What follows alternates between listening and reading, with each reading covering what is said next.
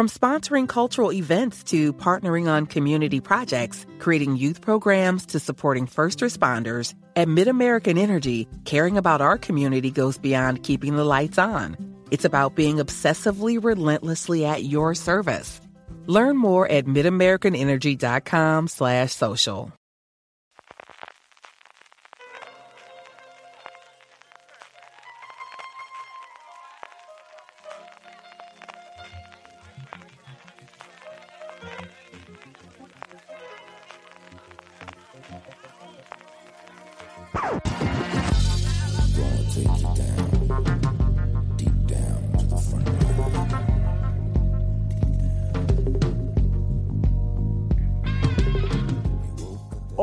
Y bienvenidos a Top, el programa de fuera de series donde hacemos estas listas relacionadas con el mundo de las series de televisión que tanto nos gustan. Hoy vamos a hablar de las películas que nos gustaría ver adaptadas a series de televisión. En los últimos años hemos tenido varios ejemplos llamativos, como lo son Fargo, Scream, Lo que hacemos en las sombras, Arma Letal, Cobra Kai o más recientemente Cristal Oscuro y Cuatro bodas y un funeral. Y en este podcast vamos a hacer nuestra propia lista de deseos, esas películas que nos gustaría ver como series de televisión. Yo soy Francis Arrabal y me he traído a dos seriéfilas que también son muy cinéfilas para elaborar este top, este programa, estas 10 series que queremos ver. Valentina Morillo, ¿qué tal? ¿Cómo estás? Muy bien, ¿y tú? Pues aquí, eh, creo que con medio derrame cerebral. No sé si vosotras también, Marina. espero que no. ¿qué tal? ¿Cómo os ha ido para hacer la lista, Marina? Eh, mal, mal, porque habría que, tenemos que indicar que había una, una condición sine qua non, que era que no podían estar basadas en libros, ni en cómics, ni en obras de teatro, que es el 90% de lo que Hollywood ha hecho desde que empezó a hacer películas. No solo Hollywood, sino el cine italiano, el cine español, todo, todo, todo. Con lo cual, pues eh, era esto bastante más complicado de lo que parecía en un principio. Sí, ha sido todo un reto, ¿eh? yo de verdad. Eh, creo que me ha quitado, no sé si años de vida, pero por lo menos días de vida seguro que me ha restado, o neuronas que he quemado en mi cerebro para poder hacer esta lista, porque lo que tú dices, Marina, al final, el, no solo el Hollywood reciente, parece que cuando hablamos es de últimamente solo hay adaptaciones, con, sobre todo en tema blockbuster, con las películas de superhéroes y de Marvel y Disney, los live action y todo esto, pero eso, no solo en el cine reciente, tiras más más atrás, te vas al Hollywood clásico o al Hollywood del New American Cinema y, nada, mucha adaptación, también el cine español, también el cine europeo. Valen, ¿cómo has hecho tú esta lista con el condicionante de que no fueran adaptaciones de ninguna clase, sino que fueran guiones originales para películas? La he hecho con mucho esfuerzo, Francis, porque después de haber retrasado el podcast porque no habíamos tenido en cuenta esas condiciones, eh, aún retrasándolo, ya tenía mi lista completa y tenía una película que me dio por comprobar que era una de esas del cine de los 40, Carta a tres esposas, y también estaba basada en una novela. Así que tuve que hacer ajustes a última hora. Así que al final, lo único que me he puesto, lo único que he tenido en cuenta es que estas series imaginarias no le dieran dinero a ninguna de esas personas que ya son innombrables y ningún Polanski, ningún Woody Allen, esas cosas no las tengo por aquí. Lo único que me he puesto porque había pensado, no vamos a hacer ya una serie de una película de hace pocos años, pero al final sí. Tengo series de películas de hace pocos años, así que esa fue mi única restricción y a partir de ahí todo lo que encontrara original que fueran películas que me gustaran y hubiese visto, claro. Pues Marina, ¿tú qué tal? ¿Tú cómo te ha ido aparte de, todas estas complicaciones? ¿Cómo has hecho la lista? Eh, pues yo eh, tengo que decir que yo había hecho una lista inicialmente pensando en películas que yo pensaba que me gustaría ver eh, adaptadas a, serie. Pero claro, de repente al tener esta restricción de no, no, no pueden estar basadas en ningún libro ni nada, pues ya se puso la cosa bastante más complicada, sobre todo porque es no vale cualquiera. Tiene que ser una que eh, yo vea el, haya visto la película y que vea el título y diga, mira, pues de esta a lo mejor sí que me gustaría que se adaptara a serie o que una serie contara algo de la película que no se termina de contar. O sobre todo lo que yo me he estado oyendo más es si me apetece ver a esos personajes otra vez en una serie de televisión. No valía, no valía solamente con es un guion original, venga, mmm, pa'lante. No, tenía que tener algo interesante por lo menos.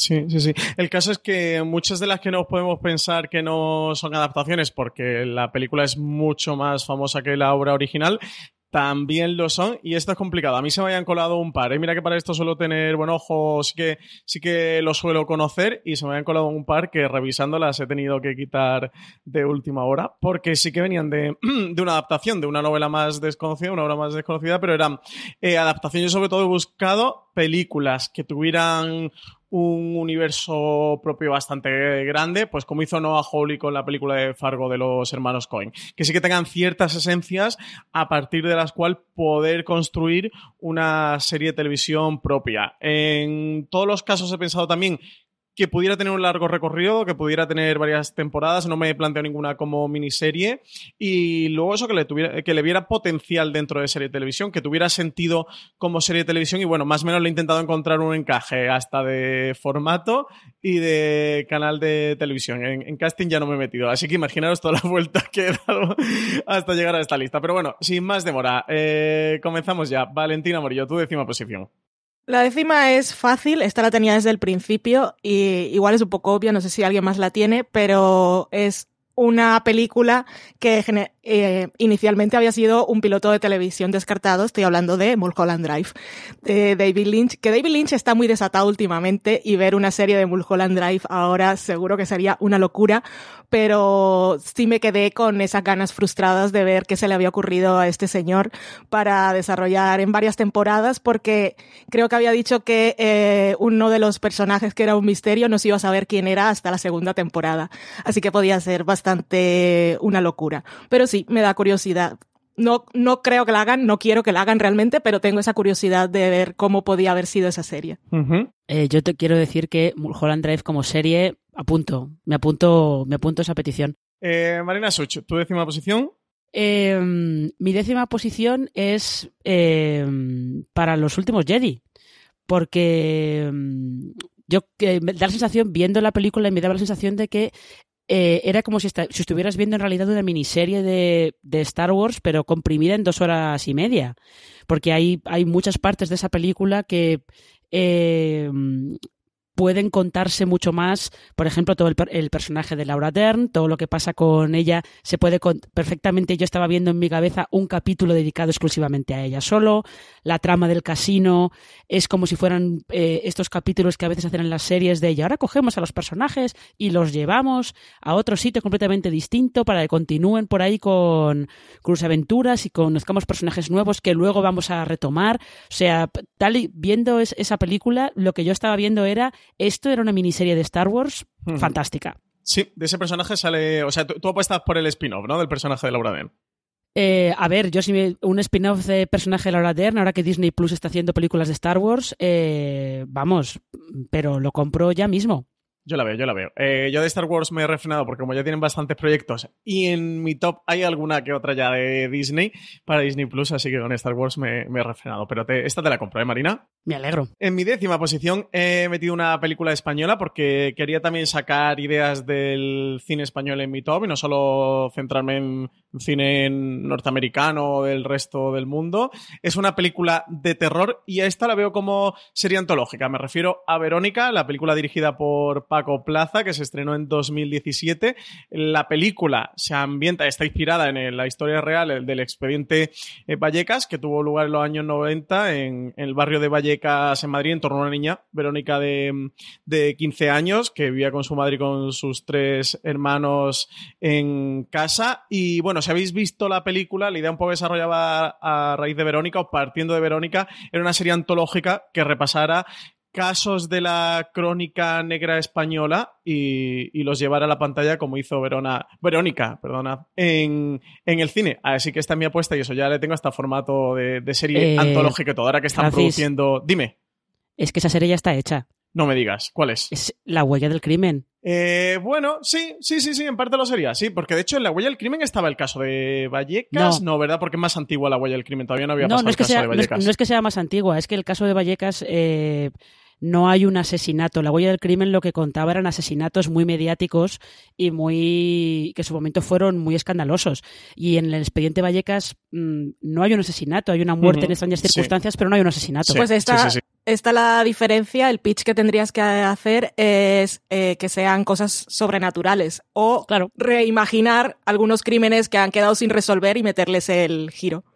Sí, esta, bueno, la película tiene ese componente terror, thriller con lo sobrenatural, porque parecía, bueno, pues que Verónica junto a unas amigas había hecho una ouija y eso sí que tenía todo este punto sobrenatural. Unos apuestan porque no, otros apuestan porque sí. Bueno, todas estas teorías de la conspiración, pero eso, llevado a serie de televisión lo veo. Es verdad el apunte marina de la huella del crimen, pero nada, yo ahora que está Netflix, Movistar, Amazon Prime Video y todos los agentes, aparte de Antena 3, Televisión Española y Telecinco Tradicional, haciendo serie de televisión en España. Aquí le dejo esta idea para que Paco Plaza saque de aquí de Verónica una serie de televisión.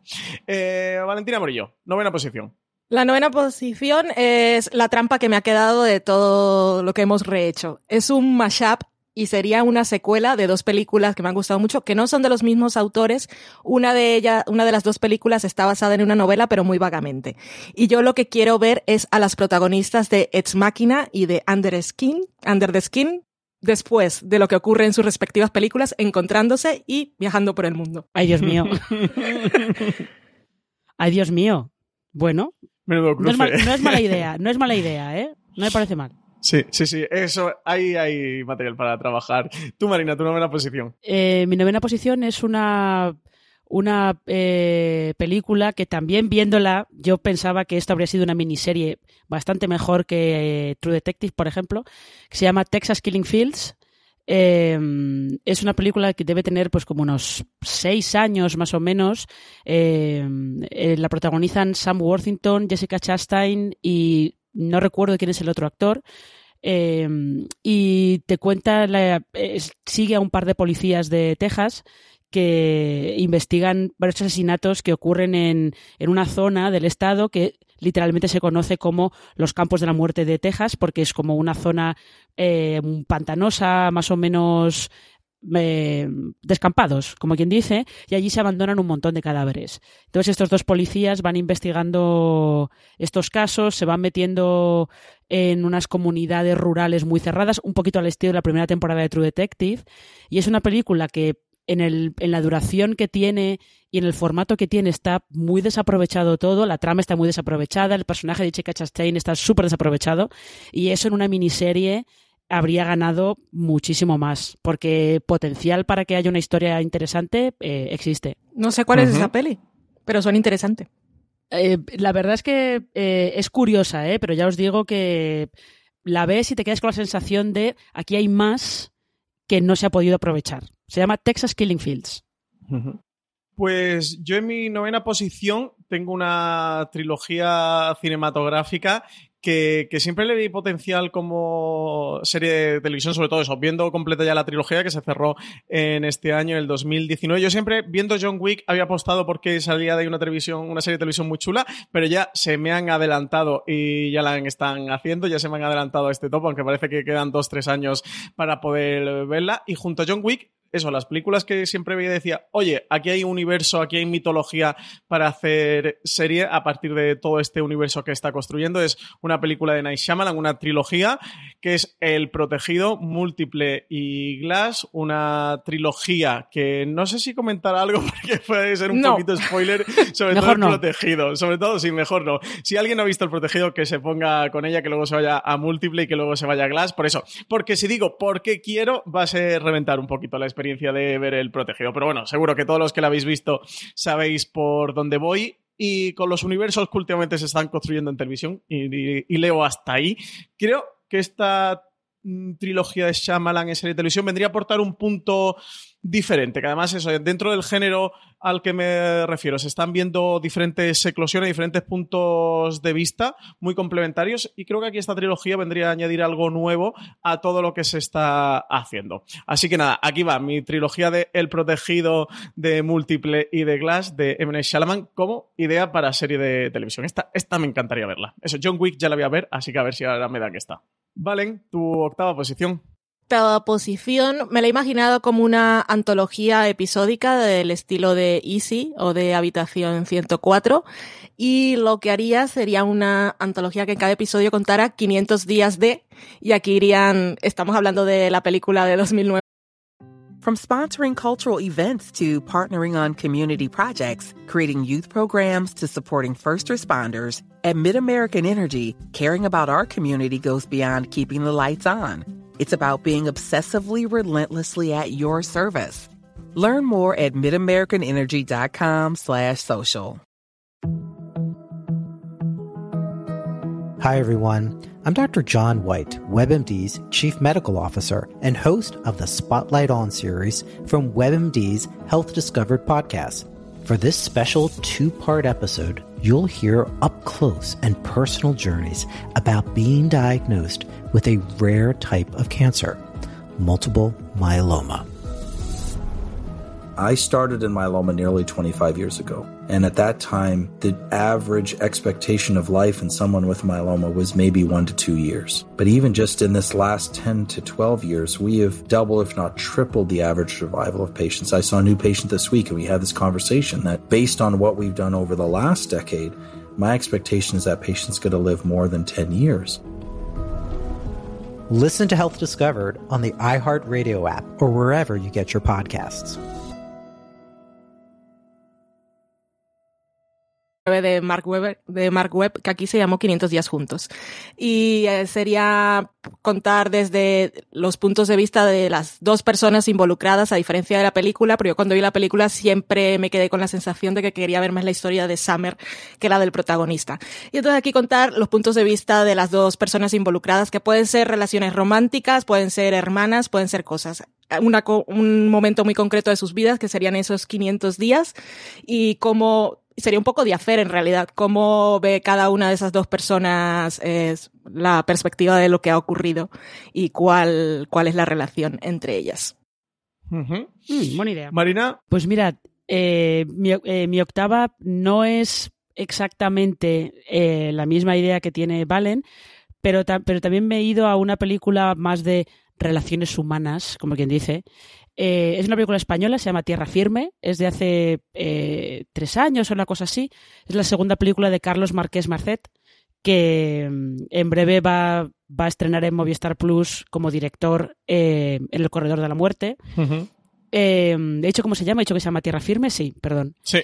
y lo que a mí me interesaba ver de esto, porque está protagonizada por una Chaplin, Natalia Tena y David Verdaguer. Y a mí lo que me interesa más es ver a esos tres personajes, verlos más simplemente, porque eh, tenían una química estupenda y eh, te quedas con las ganas de quiero verlos más o quiero ver cómo se hacen amigos al principio, ¿no? O sea, la historia realmente lo que quiere, lo que te cuenta es cómo eh, una Chaplin y Natalia Atena son pareja, quieren tener un, un, hijo y utilizan a David Verdaguer, que es amigo de una de ellas, para que les, les done el esperma, ¿no? Eso empieza a crear pues diferentes problemas eh, entre los tres, pero es eso, merece la pena solamente por ver, por verlos a ellos. Son de estos personajes que lo que quieres es ver más de ellos interactuando, ¿no? Además viven en un barco, en, en el Támesis, todo como muy hippie y muy tal.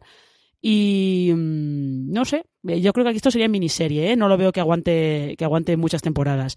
Pero solamente por verlos a ellos otra vez, creo que merece la pena. Pues yo mi octava posición va para otra película española, esta es de Alberto Rodríguez. Se le comparó mucho porque se estrenó muy cerquita del estreno de True Detective, se comparó con la serie de HBO, con aquella primera temporada con Matthew McConaughey y Woody Harrelson y mi propuesta es llevarles la mínima, que dé el salto a serie de televisión, ya que Alberto Rodríguez y Rafael Cobos, que es el guionista de esta película, han hecho su primer trabajo en televisión con La Peste y han cogido experiencia, pues que cojan su propia película y se la lleven a, serie de televisión. Aquí también se podría construir una serie de antología, igual que ha hecho True Detective, sí que partiendo con los mismos personajes, los personajes que interpretaba Raúl Arevalo y Javier Gutiérrez, pero llevándolo por distintos casos y contando ese subtexto que tenía la película de la transición española, de esos años de la transición en los que se ambienta la película de la Isla Mínima. Esta me encantaría, de verdad que me encantaría poder verla en, televisión. Así que nada, ahí va esta, esta propuesta para que no hagan nuestra True Detective española a partir de la Isla Mínima de Alberto Rodríguez y Rafael Cobos. Valentina Morillo, séptima posición. ¿Me vas a llamar por mi nombre y apellido todo el programa? Francis Arrabal. Bueno, si quieres te digo... en la séptima he querido buscar una comedia y me he dado cuenta que yo en cine veo cero comedia. Pero bueno, esta es un poco fantasía y sería Bridesmaids, que aquí he visto en la Wikipedia que la han llamado La boda de mi mejor amiga, pero la quiero con el mismo elenco. Kristen Wiig, Maya Rudolph, Rose Byrne, Ellie Kemper, Melissa McCarthy, todas. Y algo como lo que han querido hacer con Cuatro bodas y un funeral, pero bien. Y y no reinventando todo el universo, sino volviéndonos a encontrar con estos personajes en otro evento, o la boda de, otro personaje, o un divorcio, o un baby shower, una temporada con todas estas mujeres pasándolo bien y haciéndolo pasar bien a mí, pues me parece maravilloso. Marina, Marina Such, que si no Valen se me queja. Madre mía. Madre mía, parece que vaya a venir una inspección de Hacienda o algo por el estilo. Pues mira, mi séptima posición, esta es, una comedia, pero esto es un remake, porque seguro que os acordáis de todo el, jaleo que se montó en Twitter, jaleo absurdo como de costumbre, que se montó en Twitter por el remake de Cazafantasmas, todo con mujeres. Eh, que es verdad que luego la película se queda un poco en lo mismo, un poco de estos personajes tienen potencial para que se hubiera hecho algo bastante más destacable. Yo no sé, yo me lo pasé muy bien con esa cazafantasmas. Entonces, lo que quiero es me gustaría que esto lo continuaran en forma de, serie de televisión porque había ahí eh, mucho, mucho potencial para verlas a ellas eh, yendo a por otros fantasmas, yendo a investigar otras cosas. Eh, el personaje de Kate McKinnon no se puede desaprovechar de esa manera. Es, es, eso. Aquí básicamente lo que yo quiero es verlas a ellas cuatro otra vez, otra vez juntas, haciendo un poco el idiota. Si Chris Hemsworth puede volver como, como ese personaje tonto pero tonto de una manera. El chico de los cafés.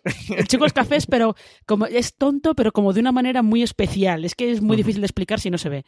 Eh, pero eso, simplemente es, es volver a ver las hayas otra vez porque ellas están muy divertidas. Yo esta te la compro, ¿eh, Marina? De hecho, está a puntito de meterla, pero como ya tenía algún que otro blockbuster y alguna saga y tal, no quería recurrir a tener muchos, pero esta te la compro, esta me encantaría. Y bueno, ya sí que ha tenido serie de televisión en animación, sí que ha habido de cazafantasmas, así que a ver si no la hacen de, de personas. Yo mi séptima posición, ahora que está tan de moda la casa de papel y parece que hay interés por ver este tipo de, género dentro de televisión, es por supuesto, la adaptación de Ocean's Eleven, que ha tenido un largo recorrido dentro del cine, que se puede decir que dentro del cine al final, eh, bueno, pues esta saga es casi que una serie de, televisión, devolviéndole a los directores de cine esto de cuando hacen una serie que dicen que es una colección de películas, pues o sea, si le ven, es casi ya una colección de, episodios de, series de, televisión. Eh, y nada, me gustaría mucho mm, verla adaptada a, la televisión. Creo que sí que tiene mucho potencial. Eso creo que además aprovechando el tirón de lo que ha supuesto la casa de papel y de llevar al género, es un género que está muy, muy, muy poco explotado en series de televisión, pero muy poquito explotado. Yo creo gran parte también el éxito de la Casa de Papel, aparte de la iconicidad, por supuesto, de la serie lo bien que está a nivel de producción, guion, interpretaciones, etcétera, es que eh, es un género que suele tener mucho público en,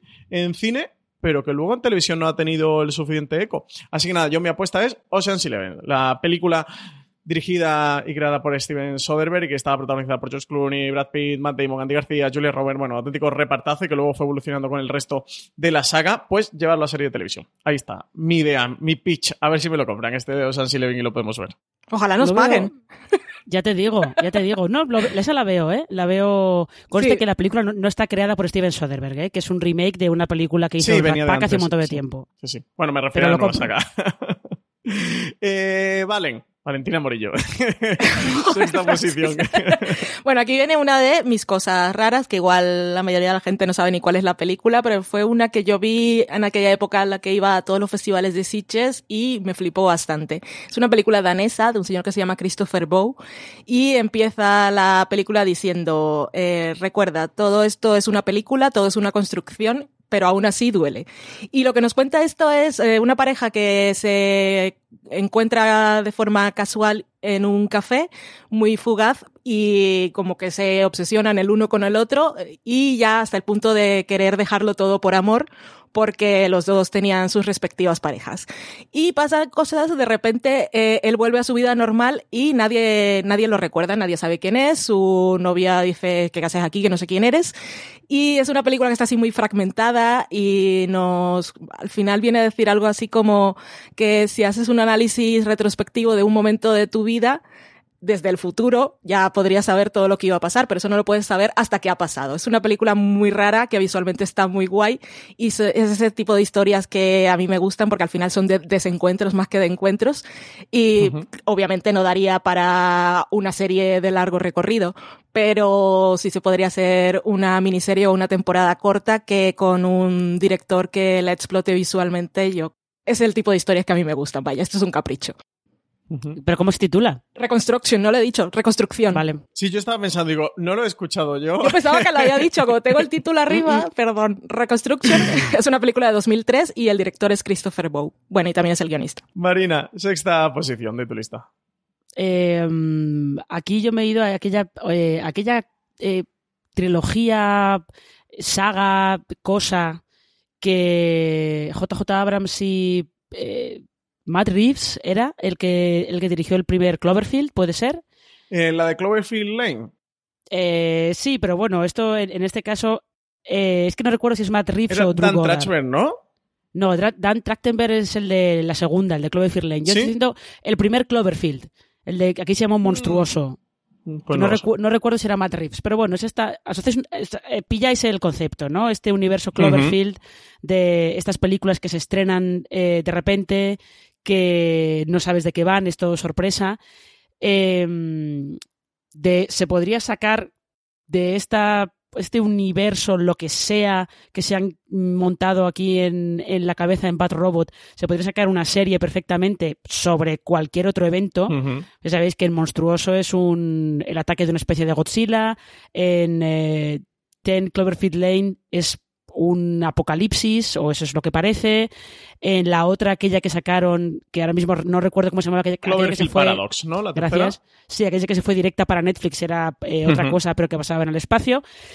Lo que sea, desde luego de la segunda de Ten Cloverfield Lane eh, se puede sacar una serie que explore todo el, el apocalipsis o todo lo que pasa alrededor de, de la película pero aún así, una serie original basada en estos, en estos universos Cloverfield podría ser una idea, incluso aunque fuera una historia completamente distinta, pero más o menos que mantuviera esas, esas mismas, eh, esas mismas eh, características, ¿no? Ahí lo dejo. Sí, de esta están preparando cuarta. Recuerdo que la, la Comic Con creo que fue del año pasado. Confirmaron de la cuarta película de Cloverfield, pero tampoco han dicho mucho más. Y yo la veo total, ¿eh? Y con lo, con lo metido que está JJ Abrams dentro de televisión y por ahí con sus cosas con Apple Plus, pues mira, me parece muy, muy buena idea. Yo también la veo y, perdón, y para salir de la duda, dirigida por Matt Reeves y escrita por Drew Goddard. Gracias. Que sabía, que había algo por ahí. Sabía que estaban los tres por ahí. de la primera. Eso dice la Wikipedia. No he entrado en la página. Me sale aquí en el resumen, así que espero que luego no expliquen otra cosa. Yo antes de mi sexta posición, que se me ha olvidado de Ocean's Eleven, que, que esta película, para completar el pitch, es de Warner Bros., estaba producido por Warner Bros., así que esta es de HBO Max total, ¿eh? es titulazo de, de, franquicia para HBO Max ahora, para, engancharnos a suscribirnos a su plataforma. Así que yo creo que malo será que HBO Max no me compre esta idea ¿eh? y me haga rico. veremos. Señor, señor HBO, hable con nosotros. HBO Max, llámenos. 655 bueno, mi sexta posición. Aquí me voy a otra saga de películas eh, muy, muy reconocida que tuvo última parte, cuarta parte, hace nada, unos cuatro, ya va para cinco años. Me refiero a Mad Max y sobre todo, me refiero, la serie que quiero ver es ese spin-off en serie de televisión de Imperator Furiosa, la protagonista de la última película de la saga de Mad Max, Mad Max Fury Road. Eh, George Miller sigue ahí trabajando en, partes de Mad Max, dice que va a haber una quinta, que va, que va a haber una sexta. Este señor que tiene ya 70 años, más de 70 años, pero que se conserva más joven que la mayoría del, planeta, es brutal lo de, lo de George Miller. Pues nada, yo le pido que me lo lleve a serie de televisión que eso, que Imperator Furiosa nos dé una serie de ella y esta es de las que me encantaría ver. Además, está porque sí que está mm, producida por Village Roadshow, pero es también distribución de Warner Bros. Así que mira, a lo mejor también en un HBO Max podríamos ver este spin-off de Imperator Furiosa. Mm, loco, loco. HBO, llámame, que hablamos del tema. Pues yo Imperator también, Imperator Furiosa también la quiero ver en una serie. Sí, por favor. Sí, sí, porque sobre todo se ha hablado bastante del spin-off de la película, eh, sobre todo demandado por los fans, pero nunca ha terminado de pasar de ahí. Pues oye, al menos serie de televisión, como está haciendo ahora Disney, ¿no? Con alguna de, estas historias que salen del universo cinematográfico de Marvel, que no terminan de cuajarlo, y también está pasando con Star Wars, como una película, y están diciendo llevárselo a serie de televisión, o ven que tienen un largo recorrido como serie, desde luego Imperator Furioso tendría una serie espectacular con Charlize Theron en la televisión. Vale, pues quinta posición. From sponsoring cultural events to partnering on community projects, creating youth programs to supporting first responders, at MidAmerican Energy, caring about our community goes beyond keeping the lights on. It's about being obsessively relentlessly at your service. Learn more at midamericanenergy.com slash social. Hi, everyone. I'm Dr. John White, WebMD's Chief Medical Officer and host of the Spotlight On series from WebMD's Health Discovered podcast. For this special two part episode, you'll hear up close and personal journeys about being diagnosed with a rare type of cancer, multiple myeloma. I started in myeloma nearly 25 years ago. And at that time, the average expectation of life in someone with myeloma was maybe one to two years. But even just in this last 10 to 12 years, we have doubled, if not tripled, the average survival of patients. I saw a new patient this week, and we had this conversation that based on what we've done over the last decade, my expectation is that patient's going to live more than 10 years. Listen to Health Discovered on the iHeartRadio app or wherever you get your podcasts. Ya Ecuador del top. Tengo Eternal Sunshine of the Spotless Mind, o como la llamaron aquí, Olvídate de mí, que me imagino una serie bastante compleja a nivel emocional, de esas con ironías de la vida, de las cosas que duelen, del destino, y creo que da para hacer cosas muy chulas a nivel de dirección. Tiene bastantes tramas de dónde tirar y podría ser un poco lo que quiso y nunca pudo ser Maniac, pero con más personajes, bien desarrollados, y es una película que a mí me encanta, ya la he visto varias veces, y un poco en ese universo no tienen que ser los mismos personajes, pero sí la misma idea y con toda la trama de lo que es el producto en sí que puede eh, borrarte cosas que no quieres recordar. Es una, una serie que me gustaría ver a mí. Y a mí también. Vale, guay. Así que ya somos dos. yo le he estado dando vueltas, ¿eh? También. Lo que pasa es que no conseguía darle el encaje que tú sí has conseguido, ¿vale? Pero yo le he estado dando vueltas a lo que de mí.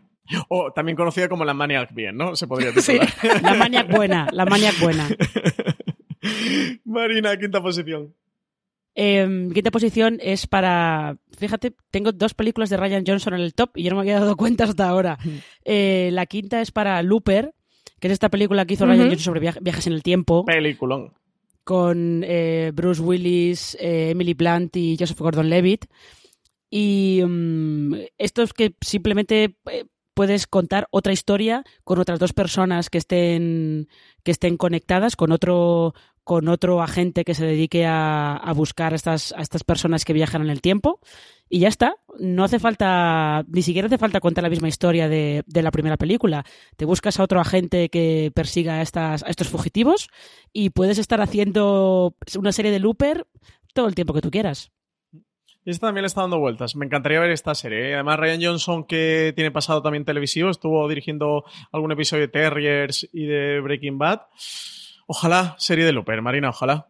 Aquí esta es la que cumple a la perfección, ¿no? Tener como un universo propio muy particular del que es, entre comillas, fácil extraer las claves para poder montar tu propia serie de televisión. Eso, pues lo que tú dices, ¿no? Con otros personajes ambientados en ese mismo universo que nos plantea Ryan Johnson dentro de Looper. Pues me toca ya quinta posición. Yo voy a apostar por una para Disney Plus. Ahora, que había rumores de que la cuarta iba a ser la última, luego parece que va a haber una quinta, que sí, que no hay, están mareando. Mira, yo mi apuesta es que cierren en la cuarta en el cine y se vayan a serie de televisión. Y me refiero a Toy Story, la, la saga creada por John Lasseter de Pixar, propiedad ahora de Disney. Y esta, desde luego, que si puede eh, seguir consiguiendo suscripciones para Disney Plus, una vez que ya tienen el universo cinematográfico de Marvel incluido y tienen el universo de Star Wars incluido dentro de Disney Plus, creo que lo que le faltaría sería una serie animada de Toy Story y eso, que continuaran como serie de televisión. No sé a vosotras qué os parece, pero a mí me encantaría que me sigan dando Toy Story como serie y con el filtro de calidad que tienen las películas. Eh, a mí me parece que añadir tanta saga es un poquito trampa al top, pero bueno. Yo creo que con lo difícil que, ha estado Marina eh, es pasable, ¿no? Me, quedo todavía unas cuantas sagas más, ¿eh? ya lo veréis.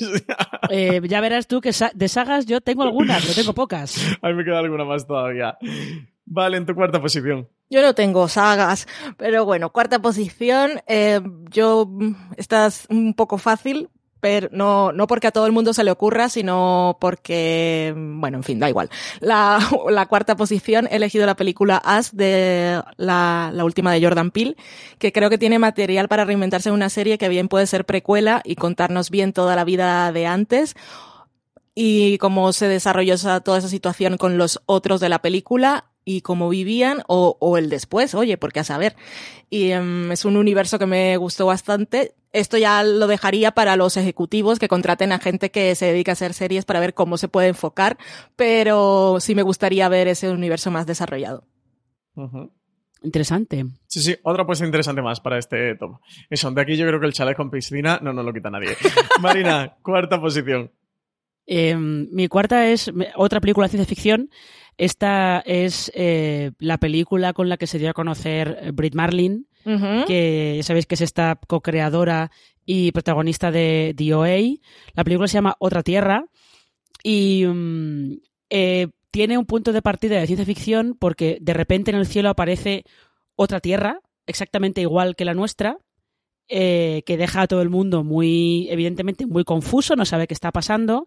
Lo que pasa es que en esta película eso genera un, un hecho muy concreto que luego va creando un, lo que es básicamente un drama, un drama sobre las consecuencias de tus actos, sobre, eh, sobre el duelo, pero a mí lo que me interesa que explorar, que explorar esta serie sería la parte de ciencia ficción, evidentemente, la parte de esa tierra paralela que aparece de repente en el cielo, nadie sabe cómo ni dónde, y que durante la película de fondo se va, se va hablando que se quiere eh, enviar una misión a esa tierra para ver qué está pasando allí, ¿no? Y por qué aparece.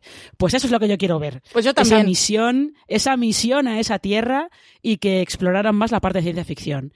Eh, la parte de drama, ya os digo yo que eh, está bastante bien. Y el final te deja como, te deja de repente ojiplático. Si echáis de menos DOA, que sé que hay gente que echa de menos DOA, eh, echadle un vistazo a otra tierra. Me gusta. Sí, sí, sí, a mí también. Eh, yo, mi cuarta posición es Marina, es otra saga y es otra de Disney, también la veo para Disney Plus. Y estoy hablando de Piratas del Caribe. Este es un poco trampa porque sí es adaptación, ¿eh? pero es de una atracción, de un parque de atracciones y de, y de atracción en parque de atracciones no hemos dicho que no pudiera haber adaptaciones. no, sé yo, ¿eh? mucha trampa estoy viendo aquí. eh, yo apuesto por Piratas del Caribe, que ya que, se está arrastrando un poquito por, la, por las pantallas de cine, que le dieran una vuelta, que reinventaran el, el mundo, también en series de televisión, el mundo de los piratas. Está algo de cierto, igual que con Ocean's Eleven, que era una cosa que también buscaba eh, dentro de este top. Géneros que faltarán por cubrir y que sí que en cine tengan más recorrido que, el que en televisión han tenido el momento. Eh, los piratas, eso, dentro de la historia del, cine sí que han tenido una gran trayectoria. En televisión tenemos Black Sails, The Stars y no sé si recordáis alguna más, quitando Piratas la de Telecinco, pero No sé por ahí si tenéis alguna cosa más, a mí que al menos se me venga a la cabeza, ¿no? Eh, al menos en la televisión reciente, así que eso yo he puesto por Piratas del, Caribe dentro de Disney Plus y de nuevo, otra de las grandes franquicias de las grandes sagas que tiene Disney y que podría explotar como serie de televisión dentro de su plataforma de streaming. Vale, pues tercera posición ya, ya entramos en el top de vuestra lista. Yo sigo con ciencia ficción como Marina. Esta es una película que igual tampoco es súper conocida, es de 2003 o 2006, ahora no lo recuerdo. Se llama Código 46, es de Winterbottom y es una historia de esas con relaciones con giro retorcido que tanto me gustaban hace unos años, pero últimamente me he, vuelto, me he vuelto más blanda y me emociono más cuando a la gente buena le pasan cosas buenas. Pero esta, esta serie tiene un universo que se puede desarrollar muchísimo más que en la película. Nos plantea un universo distópico en el que el personaje de Tim Robbins trabaja para un gobierno autoritario global y hay una diferenciación de clases pero que ya es de fronteras, solo los ciudadanos genéticamente aceptados tienen la documentación que les permite mm, vivir en las ciudades y moverse con libertad. El resto son unos parias desterrados. Samantha Morton es una de ellos en, en la película. Hay pastillas para desarrollar empatía, leyes controladoras así del rollo gran hermano. La clonación ha sido posible en este universo y hay leyes eh, por las cuales las personas cuando van a tener una relación sexual romántica deben someterse antes a una prueba de examen de ADN para comprobar que no hay incesto, porque no sabes si tienes los genes de, no sabes cómo te han creado. Y, y bueno, por su crítica social de fronteras, control y clases y todas estas cosas y todo el universo que propone, yo creo que es una historia que es muchísimo más relevante ahora que cuando se estrenó y le veo, le veo bastante potencial. Estáis dando duro a la ciencia ficción ¿eh? en esta lista. Es que, es que con la ciencia ficción se te ocurre. Siempre hay aspectos de esas películas que luego puedes, puedes ver en serie, pero es que este Código 46 parece como si fuera una especie de remake encubierto de un mundo feliz. tiene, tiene algo, sí. Sí, sí, en parte sí. Marina, tu tercera posición, ¿ciencia ficción? Sí. Aquí Por supuesto. uno ha hecho trampas con las sagas y otro con la ciencia ficción. Eso no es trampa. Reconocer... Perdona, esto no es trampa, ¿eh? Son guiones, guiones originales de verdad. Esto no es trampa. Yo tengo que reconocer que lo primero que he ido, eh, lo primero que he hecho ha sido irme a películas de fantasía y ciencia ficción, porque son las que suelen tener un universo son más reconocible, más potente para poder extraer luego a una serie. Marina, tu tercera, ¿cuál es? Eh, pues mi tercera es, es otra ciencia, de ciencia ficción, es otra en la que también hay componentes genéticos muy importantes y que yo creo que se ha intentado hacer, eh, se ha intentado hacer algún remake o se ha intentado recuperar de alguna manera y no ha terminado nunca de cuajar la cosa, que es Gattaca. esta, esta, película con eh, Uma Thurman y eh, Ethan Hawke, en la que solamente las personas genéticamente perfectas pueden ir al espacio. Ethan Hawke no lo es, entonces se busca todo tipo de estratagemas para eh, engañar eh, al sistema y poder ir al espacio él, ¿no? Hay aquí, se puede desde volver a contar otra vez la historia de la película, pero más amplio, eh, contar la historia de cualquier otro personaje que haya por ahí, porque hay el, Jude Law interpreta a un personaje que es genéticamente perfecto, sería apto para viajar al espacio, pero no puede por otras, por otras circunstancias. hay muchísimo material, muchísimo material para sacar como digo, una adaptación tal cual a serie, hablar de otro personaje, utilizar el, mundo para contar otra historia, lo que, lo que los guionistas de Hollywood quieran. Muy bien vista esta, Marina, porque yo no me acordé y la vi y volví a verla hace dos o tres meses y la verdad es que da para ampliar bastante y contar cositas. Guay. Esta es buena idea también. Eh, yo mi tercera posición es peli de Warner Bros., una del Hollywood clásico de los años 40, así que esta la veo dentro de HBO Max. Tengo que decir que ya tuvo em, dos series de, em, televisión, ya sí que llegó a tener su adaptación a serie de televisión desde la película. Pero aquí yo quiero mi película 2020, esta seguramente en HBO Max, ya que los derechos pertenecen a, Warner Bros. Y me refiero a Casablanca, la película dirigida por Michael Curtis. Y sí que la veo. Em, Dime. ¿Puedo decir una cosa aquí? Dila. Está basada en una obra de teatro. ¡Ah!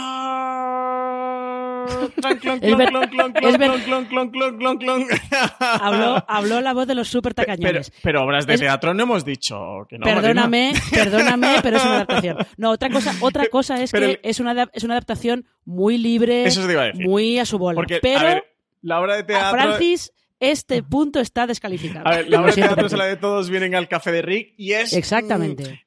Tiene muy poquito Casablanca de esa obra de teatro. Es una, es una adaptación. Tú la quieres incluir, quieres hacer trampas en tu, en tu propio sí, esta se me ha colado, ¿eh? ¿Ves? Esta es de las... Un par que sí que me di cuenta de... Se me ha colado y verdad que esta era de la obra de teatro. La de todos vienen al café de Rick. Pues nada, pues ya que, ya que la he metido, ya tiro, ya tiro para adelante. Eh, además es que esta la veo muy como como serie limitada, como que haga una miniserie contando todo el arco completo. Incluso la veía en cierto punto que, que tuvieran el. Que, fuera la precuela de la película, que contaran esa historia previa de, de, todo lo que ocurre con Ricky, con los diferentes personajes, hasta llegar justo al Café de Rick, que es donde empieza la película de, de Casablanca. Para mí es una de las mis películas preferidas de todos los tiempos, por eso me vale, creo que me vale hacer un poquito de trampa. Eh... No que tú digas, Francis.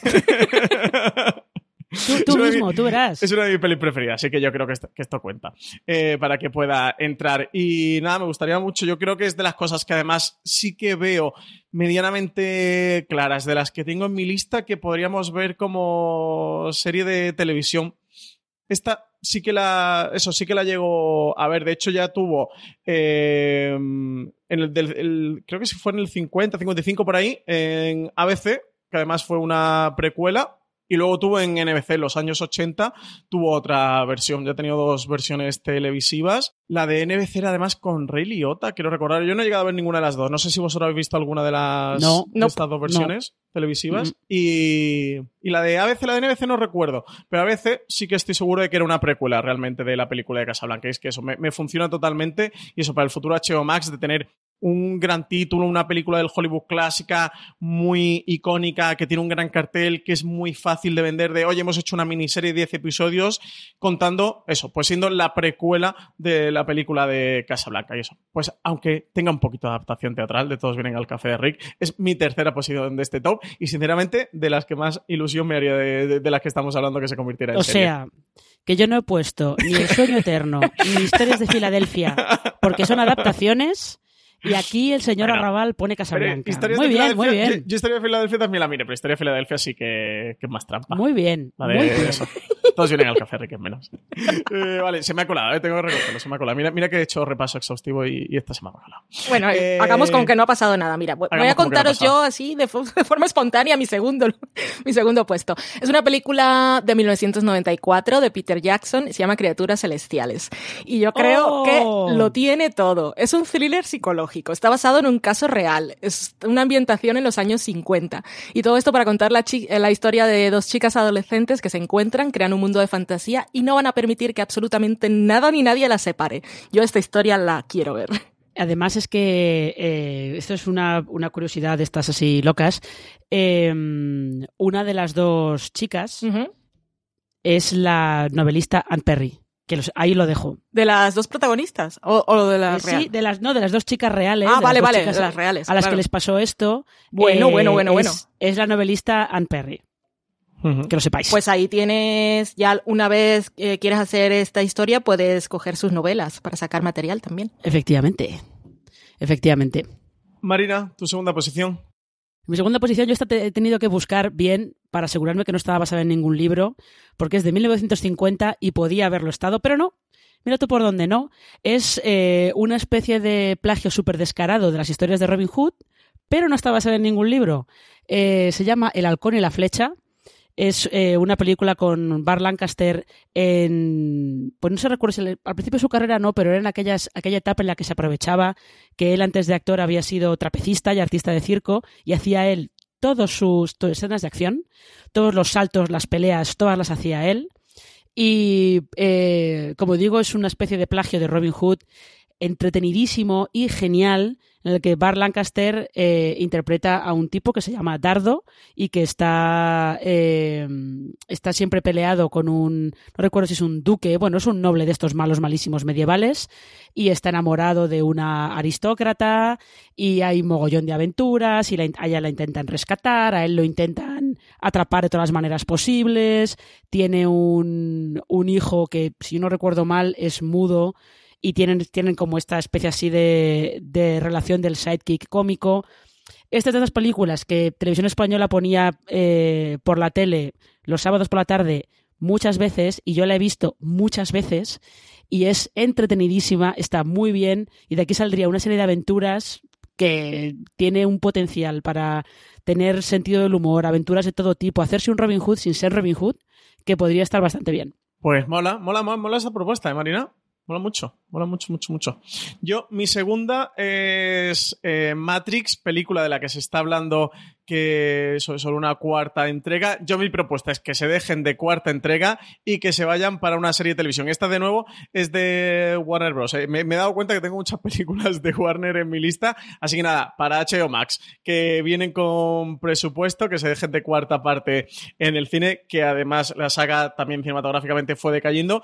¿Por qué la meto aquí? Porque aparte que es una película que me fascina, la creada por, por las hermanas Wachowski, con Keanu Reeves, Lauren Fishburne, bueno, tiene Carrie Moss, Hugo Weaving, también, también repartazo. Creo que lo que que precisamente las películas fueron decayendo porque se fueron olvidando de ese universo que planteaban las hermanas Wachowski en su primera película y en la segunda y sobre todo en la tercera se olvidaron de desarrollar ese universo de llevar a cabo todos los planteamientos, todas las cuestiones que se hicieron en la primera, que tanta sorpresa causó entre los espectadores. Así que yo mi propuesta es que se vayan a una serie de televisión con esta historia donde sí van a poder desarrollar mucho mejor el universo de Matrix, lo van a poder contar mejor y lo van a poder ampliar a todos los espectadores. Además, un universo del que sí que eh, no viene de ninguna parte, es original de las Wachowski, pero que sí que ha tenido muchas derivaciones en videojuegos, en cortometrajes, en cómics, ha tenido muchísima derivadas, eso, tiene un gran universo alrededor, que yo creo que sería perfecto para una serie de televisión y eso, encima siendo propiedad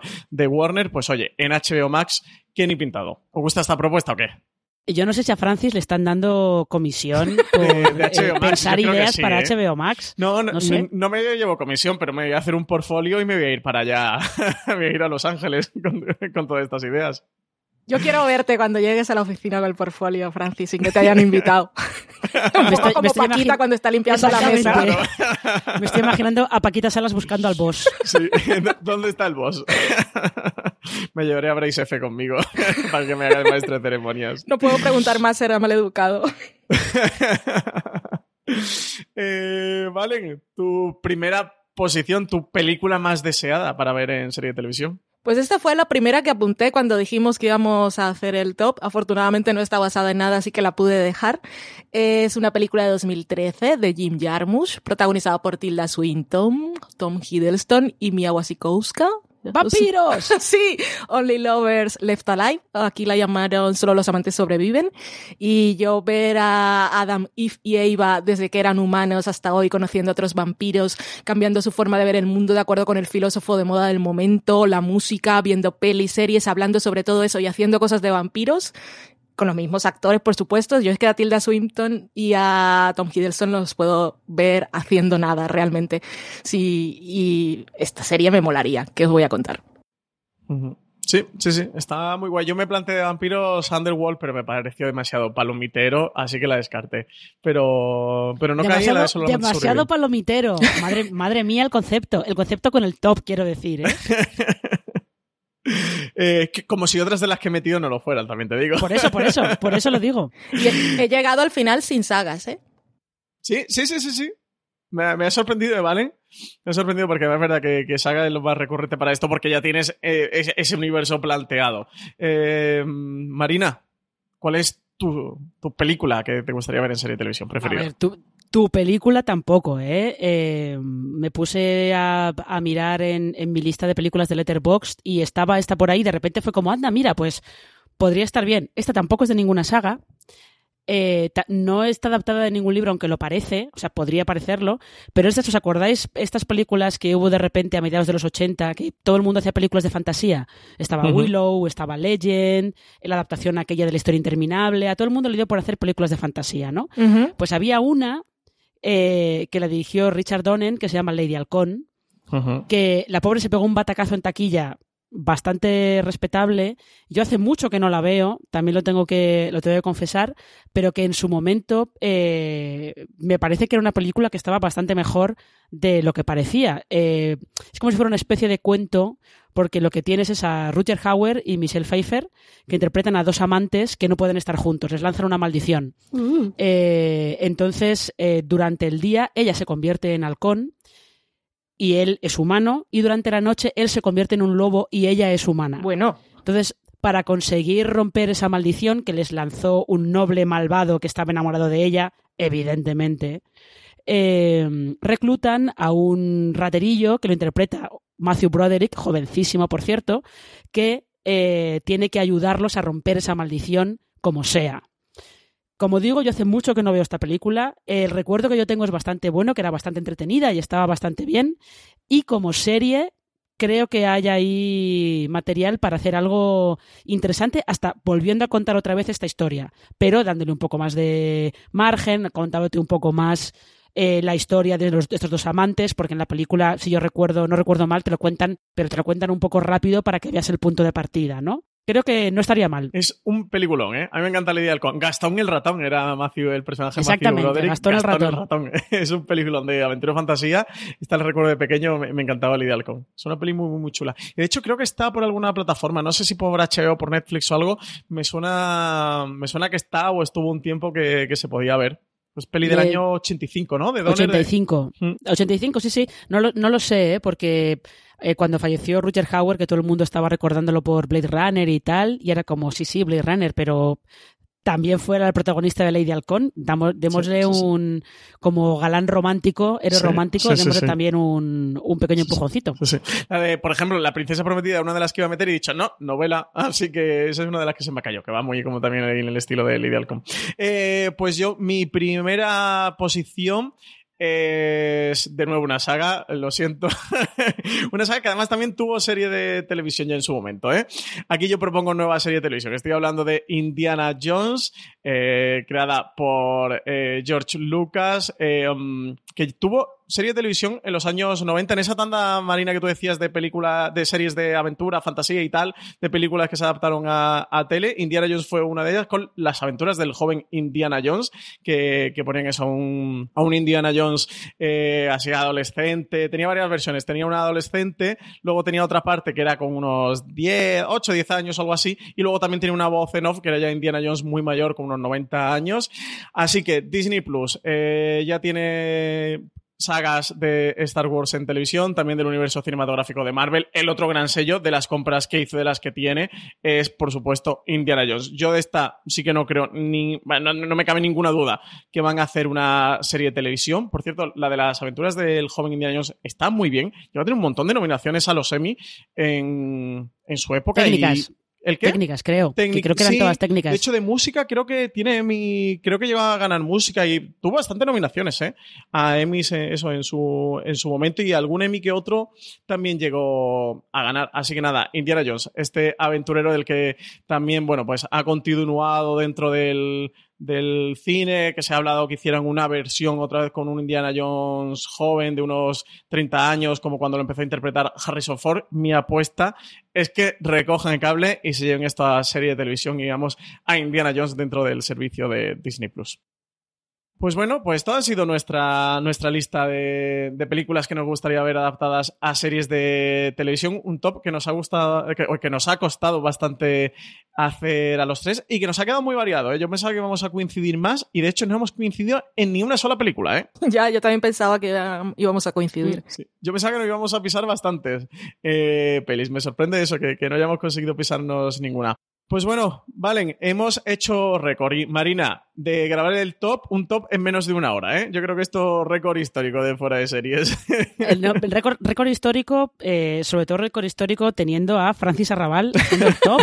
Aquí contigo es, es, imposible pues que, que, ningún podcast baje de la hora y media.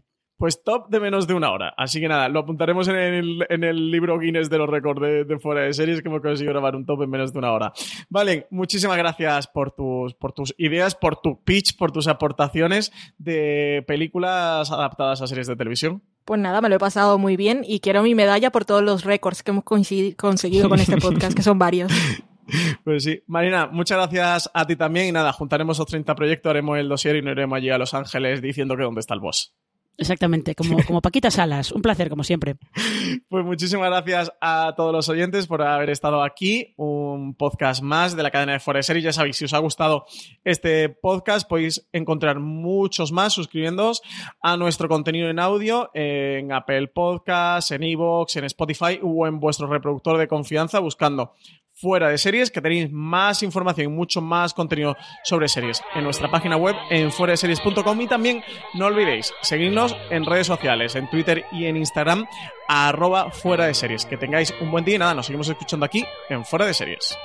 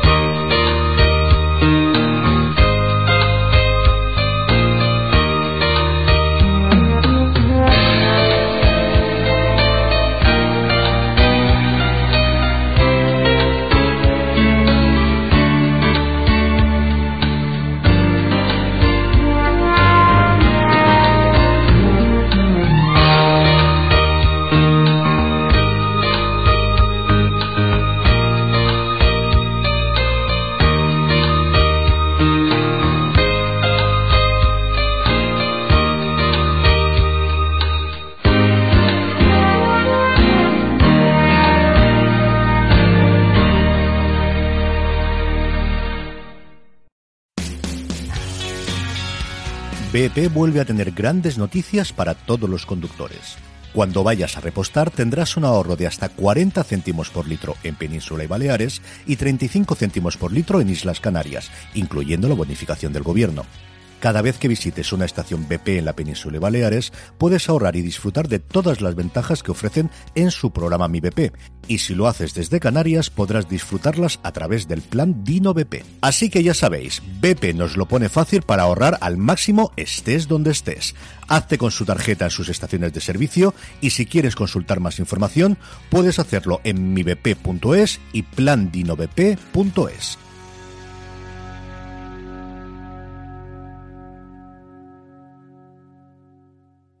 Woodhouse Nissan offers a variety of SUVs and crossovers to fit your lifestyle. Whether you're looking for an SUV with high towing capability or a crossover with all wheel drive, you can expect a variety of safety features, plenty of seating, ample cargo space, and innovative design to tackle virtually any adventure.